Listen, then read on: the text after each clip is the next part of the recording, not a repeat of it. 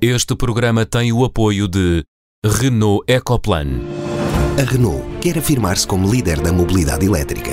Por isso, vamos ajudar a tirar os carros poluentes das ruas com o EcoAbate. Vamos facilitar o carregamento com o EcoCharge e reconhecer quem não polui com a classe zero.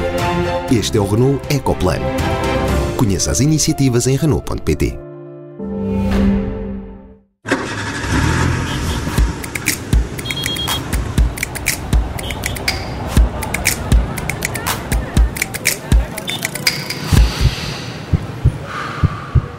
Bem-vindos ao Som Ambiente, programa da Rádio Observador, dedicado às questões ambientais, todas as semanas, com a Catarina Grilo, a Sofia Guedes Vaz e o Henrique Pereira dos Santos. Olá a todos. Olá, boa tarde. No programa de hoje vamos centrar atenções num assunto que é sempre notícia, sempre que o calor aperta, os fogos florestais. Será esse o tema da nossa conversa na primeira parte. E depois recebemos Nuno Guilmar, investigador da Universidade de Évora e que se tem dedicado à história dos incêndios. Ele vai desfazer alguns mitos e lançar alguma compreensão sobre o tema dos incêndios. Antes, e para começo de programa, vamos aos sinais. Henrique, honras de abertura. Para ti, no programa de hoje, o que te leva a atribuir o sinal vermelho do programa desta semana?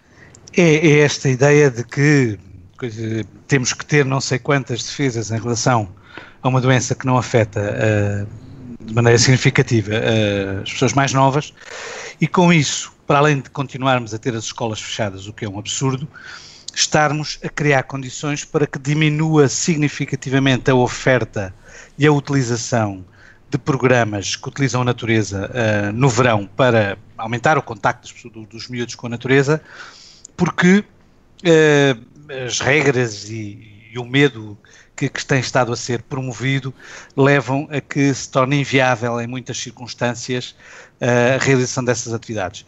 Eu acho que isto é péssimo para, para a educação dos miúdos, quer o fecho das escolas, quer esta ideia de que o verão tem que ser passado, enfim, de uma forma mais ou menos cautelosa e com pouca utilização daquilo que são os espaços exteriores e a natureza. Sinal amarelo atribuído pela Catarina. Catarina, para a pegada ecológica de Portugal, queres explicar melhor? Sim, então saíram há uns dias uh, nova informação sobre a pegada ecológica de Portugal e eh, indicando que este ano esta nossa capacidade para regenerar recursos e absorver resíduos uh, esgotar-se-ia no dia 25 de maio, ou seja, um dia mais cedo do que foi em, em 2019. E se cada pessoa no planeta vivesse como uma pessoa média portuguesa, precisaríamos de dois planetas para sustentar as necessidades de toda a gente. Uh, estas contas foram feitas antes da pandemia, portanto é provável que, sendo refeitas, que na verdade até tínhamos mais um, um ou mais dias de folga, vá, em, em, termos dos recursos disponíveis, mas o que vem mostrar é que continuamos a consumir mais do que temos, a degradar a natureza e consumindo bem para além daquilo que são as nossas necessidades básicas para uma vida minimamente digna e que precisamos de alterar profundamente a forma como encaramos a natureza, se queremos alterar a nossa pegada ecológica. E o sinal verde é atribuído pela Sofia. O que te merece elogios, Sofia? É uma iniciativa inglesa. Que iniciativa é essa? Curiosamente tem a ver com os dois, com, com, com o sinal uh, encarnado e com o sinal amarelo. Os ingleses lançaram uma campanha, aliás, já fazem há cinco anos, uh, e já tiveram meio milhão de pessoas que aderiram a este desafio, e, o, e é um desafio que se chama, em inglês, chama-se Random Acts of Wildness. É fazer coisas uh, relacionadas com a natureza ao calhas e, e, é uma, uma tentativa de descoberta da natureza e daquilo que se passa à nossa volta, mesmo à nossa porta. Um, e então a ideia é, é, que as pessoas adiram a um site e ao Facebook e todos os dias façam uma coisa qualquer a ver com a natureza um, e depois reportem no, no, site. Eles estão à espera por causa do lockdown que, que este, que este mês uh, tenham mais de um milhão de ingleses que, uh, que façam esta, estas, estas atividades. E, e, e, o objetivo é desenvolver o gosto e a apreciação pelos locais naturais, a vida selvagem e a, bio, e a biodiversidade. E então há coisas simples como antes calço na relva, uh, sente-se olhar para um canteiro e conte quantas uh, joaninhas lá pousam. Uh, portanto, são coisas assim mesmo que não, não, não são coisas grandes, enormes, são só assim... Um, Pequenos gestos pequenos gestos, mas que ou desliga o telemóvel durante uma hora e sente-se num jardim e ouça e, e, tento identificar o que, é que, o que é que houve. E portanto é só assim coisas, uma era dança na chuva, porque a Inglaterra chove sempre em junho, não é? Bem cá em Portugal também. Mas portanto, basicamente é esta ideia de pare, escute e olhe a natureza e vai ver que isso faz uma grande diferença. E, e por isso é sinal verde, é uma ideia ótima e nós também podemos fazer. Por acaso também é, há quatro falcões peregrinos aqui uhum. meus vizinhos. Meus vizinhos, e só hoje é que eu descobri que estão lá quatro crias Uh, porque um, uh, aqui mesmo ao lado de casa. Vais, Isso é, é, impressionante. Vais, vais contemplar quatro falcões peregrinos. Estão atribuídos. Pois não sou capaz de estar lá em cima, mas sim, gostava. Estão atribuídos então os sinais desta semana. E o dispositivo de combate aos incêndios acaba de ser reforçado, já a pensar no verão e na tradicional época dos incêndios. Todos os anos ardem milhares de hectares de floresta em mato no país. Uh, Henrique, uh, começava por ti. Um, sei que gostas de falar pouco do futuro, um, porque é sempre indeciso, uh, aliás, porque é sempre indeterminado, mas a manter-se esta tendência que temos de verões cada vez mais quentes, do abandono do interior do país, do despovoamento. Como é que antevês aquilo que já se uh, considerou uh, chamar de época dos incêndios? Bom, uh, a minha questão central não tem a ver com. Embora os cenários de alterações climáticas apontem para um, para um impactos mais extremos o problema central não, não, não, não é esse. O problema central tem a ver com a disponibilidade de combustível. Uhum. E isso decorre essencialmente da, da, forma como nós gerimos o território. Uh, se continuarmos a não gerir o território, e note-se que eu não tenho nada contra a não gestão quando é feita de uma forma consciente e, e, fundamentada. Portanto, há áreas que eu acho que não devem ser geridas. Há áreas que ganham em não ser geridas. Agora, quando fazemos isso numa parte muito grande do território, que está na circunstância geográfica em que nós estamos, isto é, temos verões relativamente a menos e úmidos, comparados com, a, com, com, o Mediterrâneo mais, mais, mais profundo, os nossos verões são relativamente a menos e moderados e, portanto, o crescimento da vegetação não para. E temos também invernos, eh, sobretudo comparado com os do norte da Europa, francamente mais moderados e, portanto, o crescimento da vegetação também não para. O que significa que nós temos uma uma produtividade primária, chamemos-lhe assim, à velocidade a que as, que as plantas crescem, para, para, para, ser mais, mais direto, uh, muito grande. E isso faz com que a acumulação seja uh, a acumulação de, de, de, de matéria orgânica, de, combustíveis. Combustíveis não é gasolina e gasóleo, estou a falar de combustíveis florestais. Uh, isto é, matos, carumas, folhadas, manta morta. Essa acumulação é, é, é muito grande e muito rápida sobretudo na metade norte do país na, e, na, e, dentro da metade norte na, na parte mais atlântica e, e isso uh, faz com que nós tenhamos uh, eu uma vez utilizei essa imagem nós tínhamos um país em que temos as torneiras do gás acesas e agora dizemos a toda a gente ah, tenham calma, não façam, não façam faíscas para ver se isto corre bem Claro que não, não há maneira disto correr bem enquanto as torneiras do gás estiverem acesas, e isto é o que. Portanto, isto de andarem a reforçar mecanismos de combate uhum. e tal e tal, pois está bem, mas isso não, não, não resolve o problema de termos as torneiras do gás abertas. Dizias na tua intervenção inicial que hum, não te espanta, ou não és contra a não gestão de algumas zonas do território. Hum, queres concretizar melhor essa ideia?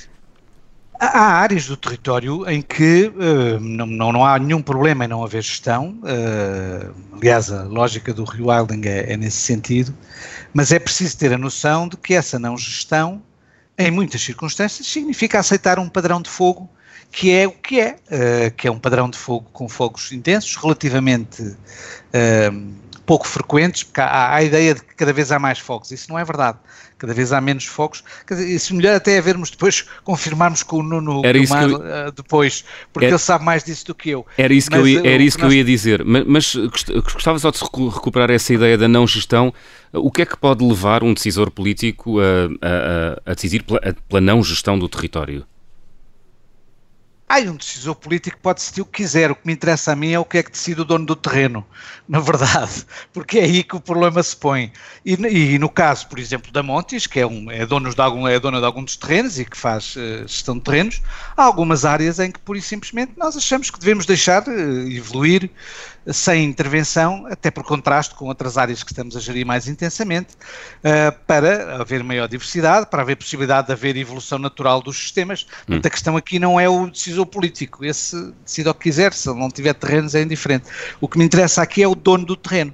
Mas há outros, outros donos de terrenos, por exemplo, os celuloses, que têm 10 a 15%, acho que têm 10 e vão passar a 15, qualquer coisa do género, por cento do seu território dedicado à conservação. Em algumas circunstâncias, eles podem, podem achar que vale a pena, em, algumas, em alguns terrenos, não, não gerir, porque exatamente pela mesma razão, para permitir que os processos naturais hum. ocorram sem intervenção nossa. Isso faz algum sentido. Agora, é preciso ter a noção de que isso significa conviver com um padrão de fogo com que a maior parte das pessoas não estão muito confortáveis. Habituadas, claro. Catarina, sobre a matéria dos incêndios. Pois, isto é, é, é, é, a conversa recorrente, não é? Anualmente, nesta altura, uh, aquilo que, que vemos anunciado é o reforço do dispositivo em relação ao ano anterior, mais não sei quantos aviões, uh, carros, uh, bombeiros, agora sapadores florestais. o, meu o meu arranque para este, para este tema não foi inocente. Sim, sim, eu sei, mas o que eu gostava, e, e agora devolvo que esta, esta minha introdução também não é inocente, não é? Que é o papel Boa. da comunicação social nisto tudo que é, uh, acabam por fazer um bocadinho eco desta, destes, destes anúncios e, e, sobre, focando muito na questão do combate uhum. e, e, eu gostava que a comunicação social fizesse mais perguntas sobre a prevenção, sobre o que é que foi feito este ano para prevenir que estes meios de combate venham a ser necessários e, e até uh, completamente insuficientes para, para, para situações que, que, ninguém, que ninguém deseja. E, e isto prende aqui também um bocadinho com esta noção de risco, não é? Nós durante o inverno não nos preocupamos porque achamos que aí não há um grande risco e de facto o risco é muito menor de haver grandes incêndios, mas quando as coisas começam a aquecer literalmente é que nos começamos a preocupar e, e pode aumentar um bocadinho a nossa percepção de risco e, então aí falamos do combate e não falamos da, da prevenção. E embora haja aqui alguma, alguma evolução interessante, porque a, a par de, uh, do reforço do combate é suposto haver também um reforço nos meios para a prevenção, eu, eu não encontro informação sobre isso. Uh, não encontro aquilo que está dentro do, do, do Plano uh, Nacional de Gestão Integrada dos Fogos Rurais, uhum. intenções, mas não encontro aquilo que está a ser feito e aquilo que está a ser realizado. E, e, e é pena porque acho que esta era a altura perfeita em que as pessoas estão atentas à questão dos incêndios para se falar sobre aquilo que foi feito para prevenir os incêndios este ano e não falar apenas no combate e naquilo que vai ser feito durante o verão. Sofia, também achas que o país anda a perder demasiado tempo a falar de combate a incêndios e deveria começar a debater, quer dizer, debater já debateu e tem debatido ao longo dos últimos anos as causas, eh, mas deveria começar a centrar verdadeiramente atenções na prevenção dos incêndios? Os, um, os incêndios são, são, de facto, é um problema é um problema complexo e, portanto, não tem um tipo de solução, não tem só um tipo de solução de prevenção, nem só de, de eh, de combate, é, tem que ser, uh, tem, tem, que ser um, uma solução mais holística, digamos, olhar para o território no seu todo, uh, tanto na prevenção como no combate, olhar para todos os atores do sistema, e eu, ao contrário do Henrique, acho que o Estado também tem um papel importante, embora seja verdade que a maior parte do, da, das florestas ou do... São privadas, não é? Do nosso território seja, seja, seja de facto propriedade privada. Já agora, na tua opinião, qual é que deveria ser o papel do Estado nesta questão? Eu acho que o Estado tem que dar apoio. Para já, o, o, o, território também é muitas vezes muito fragmentado, não é? E as pessoas, e o Henrique também fala muito nisso, não é? As pessoas não têm dinheiro para limpar para limpar as, as, suas florestas, porque são pequenas, porque não têm rendimento que se justifique estar a, a investir a, uhum. nas limpezas. Portanto, logo aí já há muitas coisas que o Estado pode fazer de, em termos de, de ajudar. Um, mas, mas o, que eu, o que eu queria dizer é esta ideia de que o problema é complexo e tem que ser todos os atores envolvidos e, e para chegarem a melhores conclusões, tem que ser a prevenção juntamente com o combate em, em diálogo constante e só assim é que podemos eventualmente avançar um bocadinho. Mas incêndios vai haver sempre e, e, e disso nós não nos livramos. Uhum. Uh, o que nós podemos fazer é geri-los da, da, da, melhor forma. Uh, Henrique, tu que tens uh, dedicado muita atenção a este assunto ao longo dos últimos anos, parece-te que a estrutura de propriedade da floresta em Portugal é que é, hum, enfim, aqui o, a peça que ajuda a, a completar este puzzle que vivemos há anos, que é todos os verões temos incêndios florestais de grande dimensão. Não, Aliás, nisso sou ultra minoritário, mesmo em relação às pessoas que falam de incêndios com posições próximas das minhas, eu tenho, tenho a impressão que sou o único que não ligo nenhuma à estrutura da propriedade. Um, Portanto, para ti tanto faz se há 10 mil portugueses que são donos de 10 mil pedacinhos de floresta ou que haja 100 portugueses que sejam donos de quase toda a floresta portuguesa? Não, não, não influencia no debate. Fogos, sim. Do ponto de vista dos fogos, sim, tanto faz. E tanto faz porquê? Porque o problema central está na competitividade da gestão e não propriamente na estrutura da propriedade. Se a exploração desses terrenos marginais, porque uhum. basicamente são terrenos marginais, fosse lucrativa, esse problema da propriedade resolvia-se facilmente, tal como os celuloses resolveram em, em, em, 1980, nos anos 80, quando o eucalipto estava a dar muito dinheiro e as celuloses estavam muito interessadas no investimento florestal. O problema da propriedade Está bem, trouxe-lhes algum dinheiro, trouxe-lhes alguns problemas, trouxe custos, custos de contexto, mas isso não impediu que eles fizessem uma reestruturação fundiária que lhes servia. E fizeram com dinheiro privado, uh, sem nenhum problema, fizeram com o dinheiro deles, porque o rendimento que esperavam tirar da terra compensava. Portanto, escalaram, Portanto, escalaram um negócio em torno de um recurso chamado eucalipto. Exato, escalaram um negócio em torno de um recurso que dava rendimentos suficientes para organizar a produção de maneira a fazer isso. No caso, era com eucalipto, mas podia ser com outra coisa qualquer. Podia ser com cânhamo, se quiserem, podia ser com, com, com, com pinheiro, desde que desse dinheiro. E a questão central não dá é para, Não dá é para fazer com mato, não é? Com mato dá, dá desde que seja com cabras. É possível fazer pastorícia, tal como é possível fazer conservação. O negócio da Montes é conservação da natureza. Aliás, o negócio da Montes é paz de espírito, mas através da conservação da natureza. O instrumento é, é, é conservação da natureza. Portanto, é possível fazer isso. É possível ir à, à procura de, de, de, modelos de negócio que, que sejam eles assentes na paz de espírito, como é o caso da Montes, sejam eles assentes em bens de mercado, para fazer a estruturação fundiária que é possível fazer. Mas na base disso tudo está a competitividade da gestão. Ou eu consigo pagar a gestão, ou não consigo pagar a gestão. Eu mas, até posso assim, ter. Diz, mas, desculpa lá interromper, mas, mas é assim, mas tu conseguires juntar esses pedacinhos todos de terreno que são contíguos, mas cada um não tem capacidade para gerir aquilo de forma individual, mas se forem agregados já têm capacidade de gestão e tirar rendimento, não é? De facto tens aqui um problema relativo à, à, à estrutura fundiária era preciso que o fator limitante desse rendimento fosse a estrutura da propriedade, coisa em que eu não, nunca não é vi demonstrada é lado nenhum. A dimensão da propriedade. A dimensão da propriedade coisa que eu nunca vi demonstrada em lado nenhum, porque continuamos a ter abandono em grandes propriedades, continuamos a ter abandono em pequenas propriedades, continuamos a ter abandono em médias propriedades, temos baldios com milhares de, com milhares de hectares, em que os gestores dos baldios não sabem o que lhe de fazer. Mas também tá há bem, muito, mas, o Henrique... problema não está na estrutura da propriedade. Não, não, mas o Henrique não também está há... apenas na estrutura da propriedade. Também está na estrutura da propriedade, mas não apenas. Mas também é verdade, Henrique, que há milhões de quilómetros quadrados do país que ninguém sabe a quem é que pertencem. Mas não, sabem não? a quem é que pertencem, mas não é aqui em Lisboa. Não sabem a quem é que pertencem porque o terreno não vale nada. E não vale nada porque aquilo não produz nada. Porque se for no meio de Lisboa, qualquer metro quadrado sabe perfeitamente quem é o dono. Porquê? Porque o terreno vale e portanto eu não deixo, eu não deixo perder o vínculo de propriedade. Mas enquanto não, mas enquanto, mas, en, mas Henrique, enquanto, enquanto não vale, causa prejuízo ao país ou não? Pois causa prejuízo ao país? Aparentemente não. O, o país não está disposto a pagar por, pelas, por essa gestão, portanto, obviamente, não está preocupado com esse prejuízo. Não, o país está disposto a pagar o, o dispositivo de combate a incêndios que, que depois são, são em, em, parte, consequência dessa estrutura fundiária, não é? Mas isso lá está, tem a ver também um bocadinho com, com a exposição mediática que isto tem, porque fica sempre não, bem atenção, anunciado. Mas o país não, não está disposto a pagar essa gestão. Que é isso que eu estou a dizer. Pois não. Portanto, para o país não é um grande problema. Não, não, não, mas o que eu estou a dizer é isso, que não quer, não quer dizer que não seja. Não quer, não, não quer dizer que não seja. O país é que acha que a solução é mais fácil e mais impressionante do ponto de vista mediático, não é? Trabalhar no combate do que, do que é trabalhar na prevenção.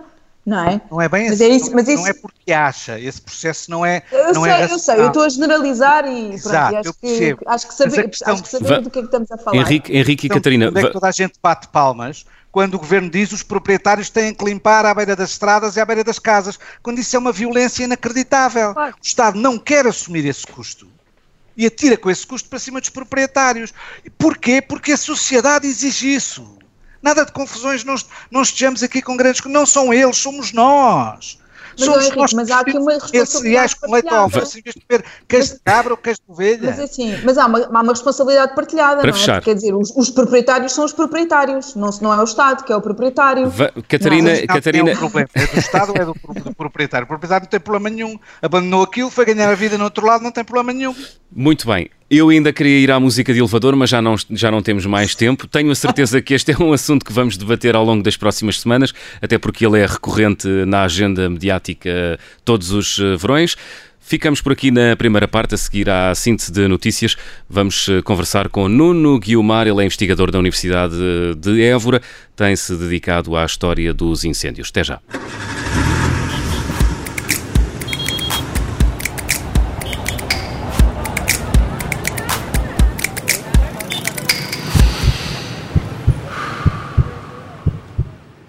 O meu nome é Sara Antunes de Oliveira, sou editora de Sociedade do Observador. Ainda no início de março comecei a guardar nota de todos os trabalhos que o Observador estava a fazer sobre o novo coronavírus. Achei que um dia podia ser útil para recordar como trabalhámos e aquilo que escrevemos sobre a grande pandemia do século.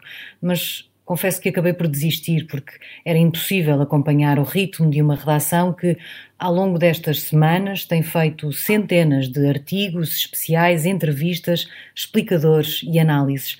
Todos eles com um objetivo: responder às dúvidas dos nossos leitores e ouvintes com toda a informação descodificada.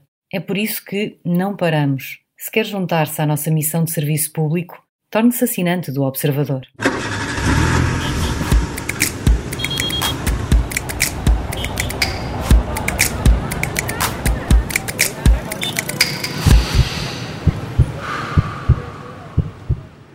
Segunda parte de Som Ambiente, junta-se a nós Nuno Guilmar, investigador do Instituto Mediterrâneo para a Agricultura, Ambiente e Desenvolvimento da Universidade de Évora. Nuno, muito obrigado pela sua disponibilidade. Boa tarde.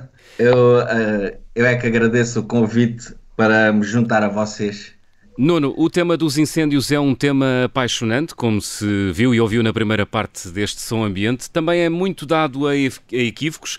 O Nuno tem dedicado parte da sua vida à história dos incêndios em Portugal. Gostava que começasse por me dizer duas verdades absolutas e dois mitos sobre a floresta e que têm moldado a forma como nós todos racionalizamos o problema dos incêndios. Antes, eu queria só fazer um ponto prévio. Eu, de facto, sou investigador na Universidade de Évora, nesse instituto que referiu, mas a minha relação com os incêndios começa após o grande, o, o ano de 2003, em que se verificaram uh, grandes incêndios e comecei nessa altura a trabalhar na Comissão de Reflorestação do, do Regional de Reflorestação do Alto Alentejo. Portanto, a minha relação com, com os incêndios começa por aí. Encontro-me neste momento a trabalhar num, num projeto uh, interreg entre Portugal e Espanha, o projeto Silifo, em colaboração estreita com o Instituto de Ciências da Terra, e de facto a análise do regime de fogo tem feito parte uh, da minha vida profissional desde então. Eu começaria uh, até pelos mitos porque é difícil, de facto, ou tem sido difícil destroná-los ao longo do tempo é relativamente comum a, a, surgirem depois de grandes incêndios ou de incêndios mais preocupantes, ou até no início de, de, de, de fogos, no período crítico de fogos, há algumas notícias que traduzem aquilo que é o sentimento generalizado da sociedade ou da população em geral. E há um que se prende uh, com a questão da, da, da mão criminosa por detrás dos incêndios, e que nos últimos anos assumiu um, uma outra figura, portanto, a mão criminosa associada a alguns movimentos conspirativos ou de interesses económicos. É aqui que temos que separar o, a, as duas coisas. Então. A mão criminosa envolve intencionalidade para gerar uma ocorrência, não é? Mas isto não, não invalida que a maioria das ocorrências tenha origem humana, que são duas coisas completamente distintas. Na verdade, a maioria das ocorrências tem origem humana, mas negligente. Depois, quando vamos para as questões da, da intencionalidade, portanto, da, das causas humanas em que há uma intenção deliberada de gerar uma ocorrência, elas significam sensivelmente 25%, ou seja, são aqueles, o incendiarismo que se diz imputável. Uhum. Mas isto depois terá que ser desagregado, porque apenas destes 25%, apenas um quarto têm objetivo material, de acordo com a análise de perfis que a Polícia Judiciária tem vindo a analisar nos últimos anos, uhum. em conjunto com alguns investigadores. Portanto, a proporção de ocorrências relacionadas com um objetivo, portanto, deliberado, deliberadamente uh, uh, feitas com o objetivo material, são, é mais ou menos residual no universo de, de incêndios. Elas, oh, de facto, se calhar as pessoas vão ter dificuldade, não deixa-me só interromper, porque eu acho que as pessoas vão ter dificuldade em saber o que é que tu estás a dizer quando estás a dizer que tem objetivo material. Ou seja, que é feito para obter um, um resultado um, um económico. Benefício, um benefício, benefício económico. Um benefício, um benefício económico, sim. Portanto, é, é esta, Já agora, esta, então, esta... deixa-me só voltar ainda a este assunto para ficar claro, é que significa que os outros, os três quartos do incendiarismo, se relaciona com motivos fúteis, não é? Eh, são sim, alguém que está chateado, o outro que está bêbado, o outro que acha que a mulher dorme com o vizinho, quer dizer, são coisas deste tipo e não relacionadas com a atividade económica. Sim, na, na, classificação das motivações é classificado tem motivação expressiva, uhum. ou, ou, seja, depois é, é, são situações várias, inclusivamente alguns atos de vandalismo. Uh, atos de vandalismo, atos que têm relacionados com retaliações, uh, com o vizinho, e, e, que resultam muitas vezes de atos impulsivos uh, que não têm nada a ver com uma premeditação para causar um benefício posterior de natureza económica. Um outro mito também importante e que surge com alguma frequência está relacionado com os. Um, a, a, capacidade dos meios aéreos para controlar a, a área ardida. E até podemos generalizar para o combate. É preciso que, de uma vez por todas, as pessoas percebam que há limites para a capacidade de extinção. Esses limites para a capacidade de extinção não estão relacionados com o número de operacionais ou o número de meios aéreos ou o número de carros que se colocam no incêndio estão relacionados com o comportamento do fogo. E o comportamento do fogo perante cenários de paisagem, de acumulação de combustíveis durante muitos anos, à escala local e à escala uh, da paisagem, facilmente geram comportamentos de fogo acima da capacidade de extinção. O que Portanto, estás a dizer é que às vezes os aviões são muito úteis, não porque tenham qualquer relação com a extinção do incêndio, mas porque tranquilizam as pessoas. Também tranquilizam as pessoas e muitas vezes essa é uma forma uh, de as tranquilizar, sabendo à partida que não há teto para fazer descargas, que não há condições para que eles possam efetivamente ser uh, úteis. E de facto, uh, essa é uma ideia que se foi criando ao longo do tempo e que só poderá de facto ter verdadeira utilidade se o território estiver gerido a pontos do fogo progredir dentro dos limites da capacidade de extinção. Então, mas porquê, diga, que, diga. porquê é que o país reclama há anos cada vez mais, mais meios aéreos? Para tranquilizar as pessoas, João Miguel. basicamente, é só para sim, isso? Basicamente, basicamente é isso. Atenção, os meios aéreos têm um papel, um, e têm um papel, por exemplo, no ataque inicial papel importante, mas naquilo que é relevante e que determina a área ardida anualmente, tem um papel muito mais modesto. O Nuno então uh, advoga que não se faça combate aéreo? De todo? Não, não, não, não, não, não. Não advogo nada disso. Advogo que, que a importância dos meios aéreos é residual e que então, se é residual, não devemos. Justifica continuarmos a investir nela? Justifica, mas não justifica comecemos a casa pelo telhado. Ou seja, nós primeiro temos que pensar em como é que gerimos o território de modo a que ele gera ocorrências dentro da capacidade de extinção para que depois os meios que estão disponíveis consigam ter sucesso quando seja necessário a combatê-los. Dada a realidade do território, que é má gestão, o que é que fazemos? E, e, e, e por exemplo, temos, agora temos que encontrar... não vamos gerir nada, não é? temos que encontrar estratégias, porque assim, mesmo que consigamos ter sucesso na maioria do, dos incêndios, nós sabemos que a distribuição deles por classe de dimensão é assimétrica e não precisamos de muitos para ter muita área ardida. Então haverá sempre um que escapa na primeira intervenção. Esse também... E é- nessas circunstâncias, não é por termos investido mais que teremos sucesso nessa abordagem. Os meios aéreos terão, terão papel, mas não são eles que têm determinado que num ano arde menos ou mais. Então, o que está a dizer é que se, se, este ano não houver aviões de todo, é residual a diferença do que vai arder e não vai arder. É uma interpretação demasiado, é uma interpretação é demasiado literal. Eles têm importância no ataque inicial. Vamos, vamos por, por partes. Mas não determinam a variação anual da área ardida. Oh, oh Nuno, corrijo-me aqui neste diga diga. Cerca de 1% das ignições, isto é, cerca de 1% dos incêndios, dão origem a 90% da área ardida. Mais coisa, menos coisa. Uh, é assim, Nuno? Mais, mais coisa, menos coisa. Por exemplo, no, no ano 2003, aproximadamente 86% da área ardida esteve associada a 0,6% dos incêndios só considerando aqueles que arderam acima de 0,1 hectares, porque se os considerássemos todos, esta percentagem, esta, esta diferença ainda seria maior. Portanto, nem chegou a 1% para atingirmos essa, essa ordem de grandeza na área ardida. Nós estamos mais entregues às circunstâncias, períodos meteorológicos severos e alguma ignição fortuita num sítio que permita a sua propagação logo acima da capacidade de extinção do que da capacidade de supressão do sistema. Ou seja, isso quer dizer? Quer dizer que podemos ter sorte se os anos forem uh, meteorologicamente benéficos ou azar se tivermos problemas a esse, a esse nível. Portanto, se tivermos um número de dias uh, uh, consecutivos com severidade meteorológica elevada. Aí ficamos só entregues à circunstância de termos uma ignição num sítio uh, ou um conjunto de ignições que possam uhum. fazer propagar um incêndio. Daí ser cada vez mais importante apostar na prevenção. Havendo esse conhecimento científico sobre os fogos e incêndios florestais em Portugal, porque é que a resposta é sempre a mesma e nós ainda não conseguimos inverter esta tendência que é que chegamos ao verão e temos cada vez mais incêndios?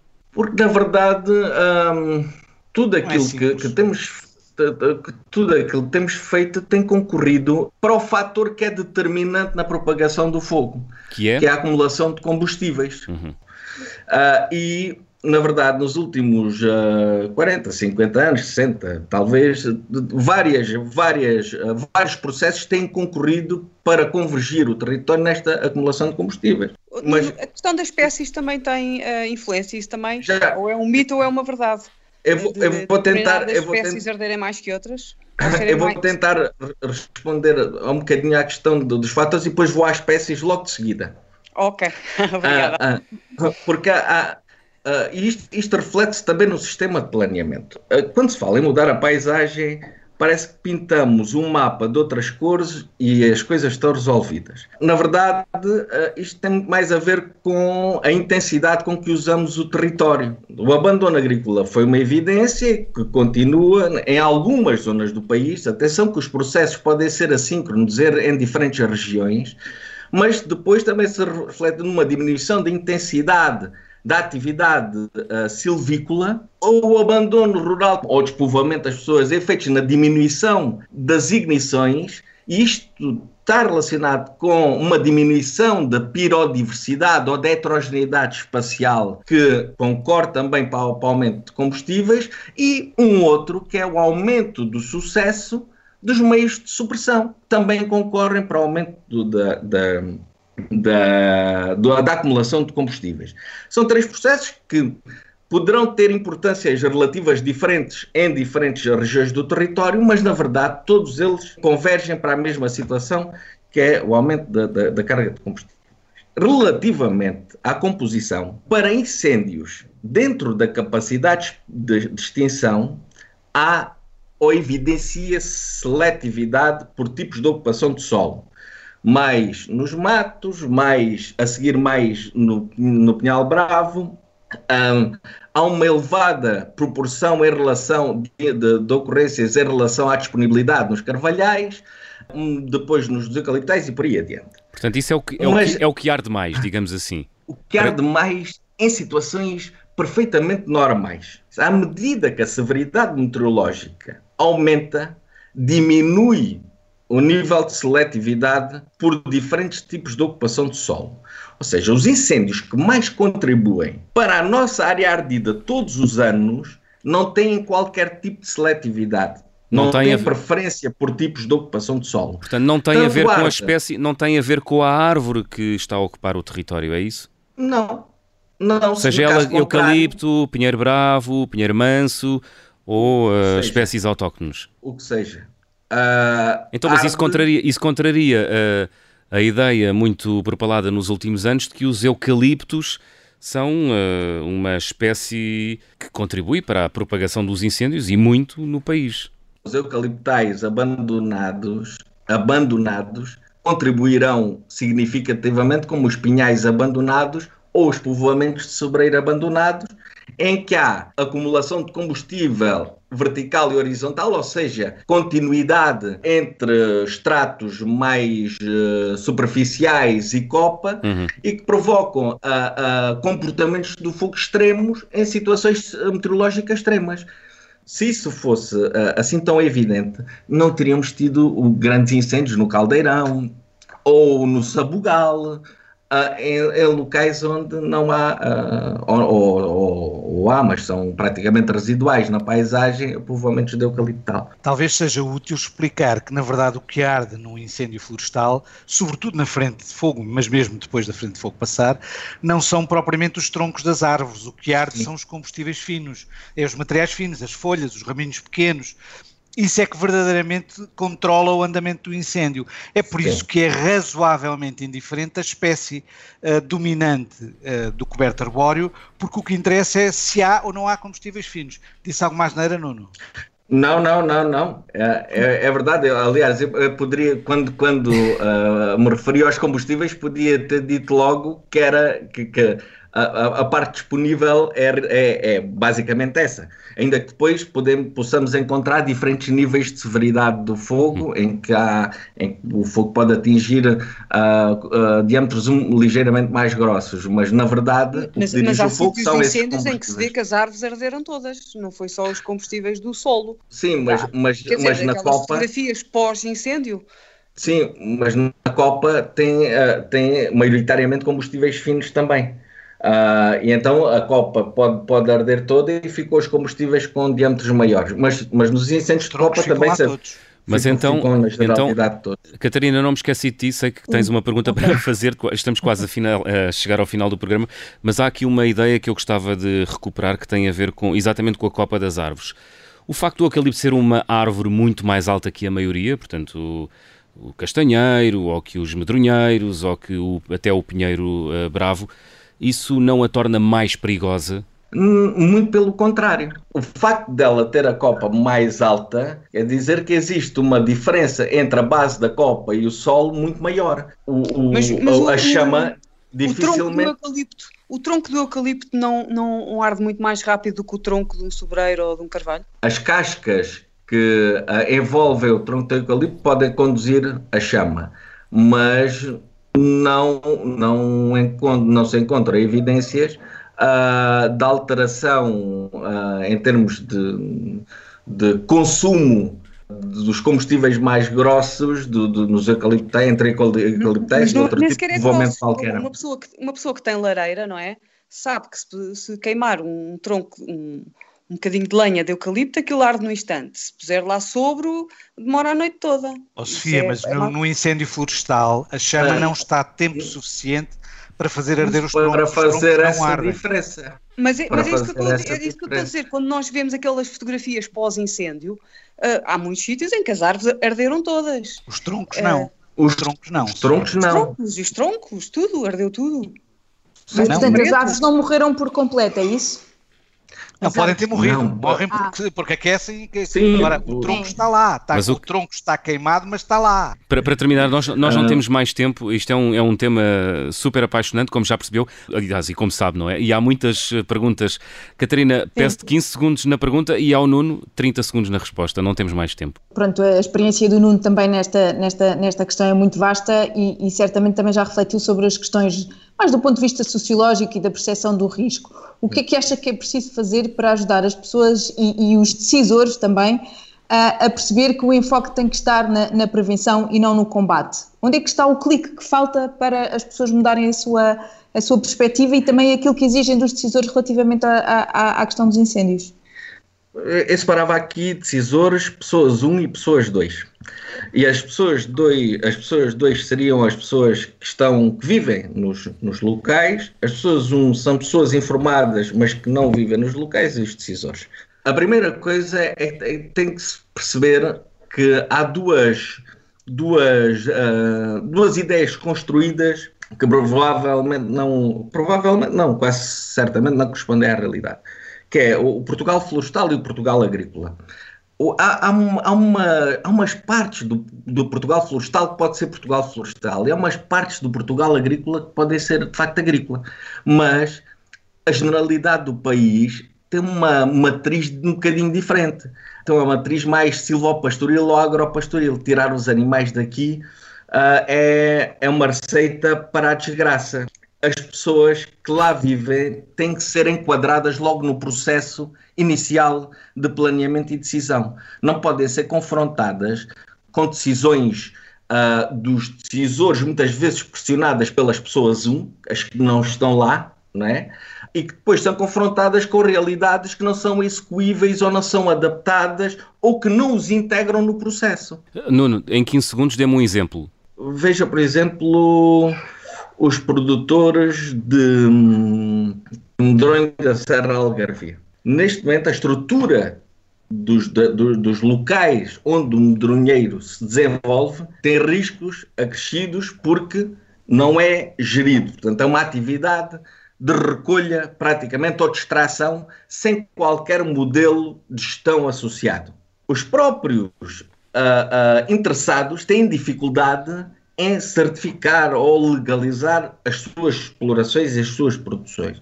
Portanto, este, sendo um, um, produto com algum valor ou valorizável, deve, desde logo, antes que se defina o que se quer fazer para lá, uhum. tentar trazer quem quer fazer, de modo a que se encontre um consenso ou uma forma de todos ganharem no processo. Nuno Guilmar, muito obrigado por ter vindo ao programa desta semana.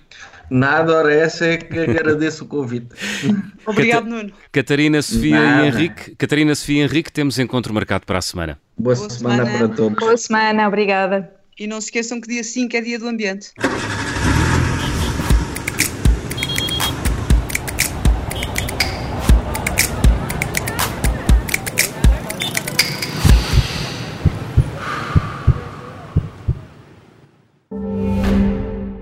Este programa teve o apoio de Renault Ecoplan. A Renault quer afirmar-se como líder da mobilidade elétrica. Por isso, vamos ajudar a tirar os carros poluentes das ruas com o EcoAbate. Vamos facilitar o carregamento com o EcoCharge e reconhecer quem não polui com a classe zero. Este é o Renault Ecoplan. Conheça as iniciativas em Renault.pt.